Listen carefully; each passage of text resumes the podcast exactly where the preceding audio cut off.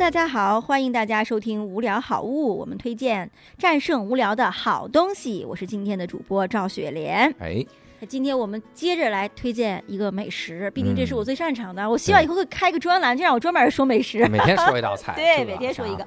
今天我要说这个叫煎包。煎包，但这个煎包不是北京的，也不是上海的，嗯，哎，是我在山东淄博吃的。山东淄博煎包，山东淄博博山区的煎包。博山区，我先说一下这个煎包有多好吃。嗯，我已经到了那种，就是。日思夜想，想吃它，然后就会想一个借口出差去淄博，高铁两个半小时，吃完了然后再回来。哇塞，这么想吃？高铁票两百零九，嗯嗯，然后回来两百零九。我靠，这个煎包两块五一个。哇塞，那你在他那得吃五十个？没有，我最多一次一顿吃五个。哎呦我去！然后呢，就是我第一次吃到这个煎包的时候。我开始也没觉得它，就是因为那个店，它的名字不叫煎包，叫清泉蒸包。清泉蒸包，但是里面卖煎包。哎，对，很拧巴。然后去了以后是当地一个朋友带我去的，然后那个呃做下去以后呢，就每个样都点了一个，每样点他家有蒸包有煎包，然后有四个馅儿，每样都点了一个。我吃了第一个以后，我就觉得太好吃了，我就一边吃一边赞不绝口。哎呦，我说这包子真好吃！哎呦，姐再给我点俩，就这个馅儿了。然后那天我吃了四个，还拍照发了朋友圈嗯，手里拿着包子，一个、两个、三个、四个，然后没了。哎呀！然后一边吃一边摇头，尾巴晃了。我是现在回忆是这样，那当时我完全没在意。我是怎么发现我这个状态的呢？我隔壁，因为它是一个很小的店嘛，我隔壁坐着一个小女孩，张着嘴，瞪着眼，目瞪口呆的，就这样看着我。然后他奶奶就说他 看什么看什么，吃你自己的。然后带我去的朋友呢？本来坐我对面，后来他都挪到旁边那个桌子上去了。我说你怎么走了？就不想跟你坐一桌。你吃饭是什么样啊？这个他觉得很丢人。然后呢，就是因为这个有好吃的煎包，然后后来呢，我就更加的跟我这个淄博的朋友关系密切了。嗯，呃，其实我最初去淄博是这样的，是那个我这个朋友他是一个陶瓷厂的呃一个主人。嗯，他们家那个厂特别大。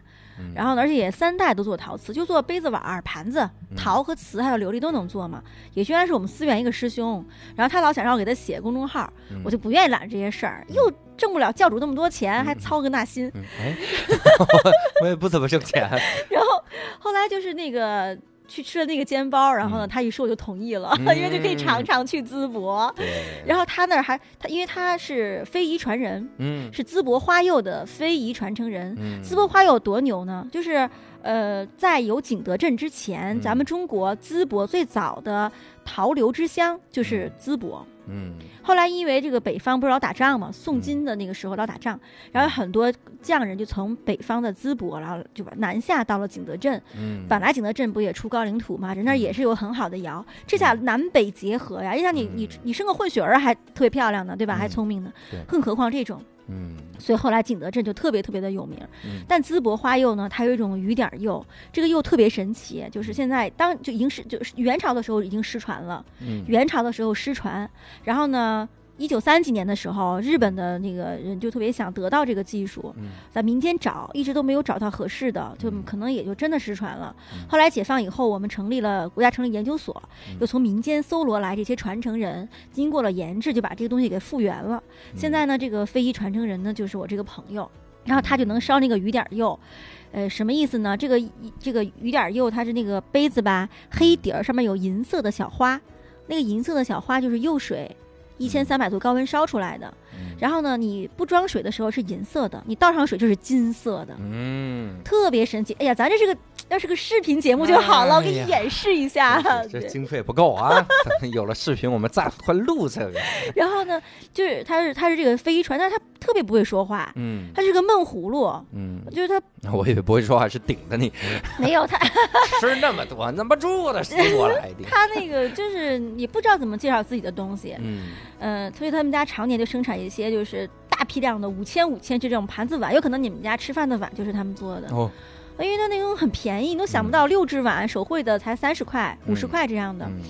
然后呢，他那个工厂里还有一个人是居瓷的传承人，居瓷对，就是瓷器如果摔裂了就不要扔，他给你拿银或者拿金或者拿金给你用这种图案把它修补好，不漏水。然后呢还能继续用，还更加的美丽了。哇塞，可以。我原来在北京就是找过这个类似这种手艺人啊，就很少很少，嗯，很难找，而且就挺贵的。然后他那儿因为没有这个业务，很便宜，然后三百块钱，他有的时候拿金子给你做。然后我说你这多少钱呀？他说他也不知道。我说那你就起码你称一个金子钱吧，不知道用多少克。那金子烧熔就往上那就没不知道多少克，就这么一个人，真实诚。然后那个居次传承人吧，他不说话的时候啊，他往那一站或者一坐的时候，还挺帅的。我曾经还想请那个韩国的这个就是外形设计给他设计一下，包装一下，因为我想帮他们做这公众号嘛。他别说话，他坐在那儿就真的就挺好的，像一幅画。他一说话，你知道，捡宝捡宝，你吃这个捡宝，真的吓得我 肩包都掉了。这是我学会的第一句淄博话，完全不是为了，就我挺可爱的啊，就是想象想象吴亦凡说这个这句话，煎包煎包，你吃这个煎包，我特别喜欢学这一句，因为就意味着我能吃到这个好吃的煎包了，里面有粉丝，有当地的一个村上做的手工酱油打的馅儿，嗯，有一点点韭菜汁儿，嗯，有有。肉馅儿，哎呀，好吃！而且我都没有发现博山有那么多好吃的东西。淄博就是淄川和博山，呃，我觉得博山呃好吃东西很多。我博山拍过呃煎饼，我一四年拍上菜去煎饼，而且蒲松龄是博山人哦。这个我有机会下次在无聊好物里推荐。我还见到了蒲松龄的孙子的孙子的孙子的孙子的孙子。我吓死我了！我说这是见蒲松孙子，当然就就搞长寿啊。哎，对，《狐妖传》嘛。然后呢，就有很多好吃的。今天我推荐的是淄博煎包。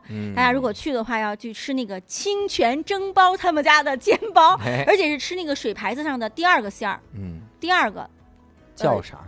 第二个馅儿叫什么啊？这要但凡换个水盘儿，咱们这节目 口碑就砸了？那个别的也好吃，只不过别的是蒸包，然后我不太喜欢带汤的，它那个一咬往出滋汤。对，特别吓人。那我教你了，你就去那个店啊，就说煎包，煎包，你掐这个煎包。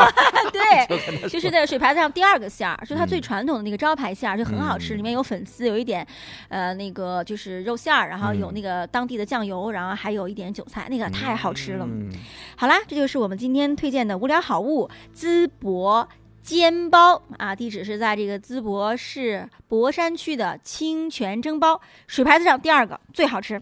如果大家喜欢我们的节目，请转发分享给更多的人。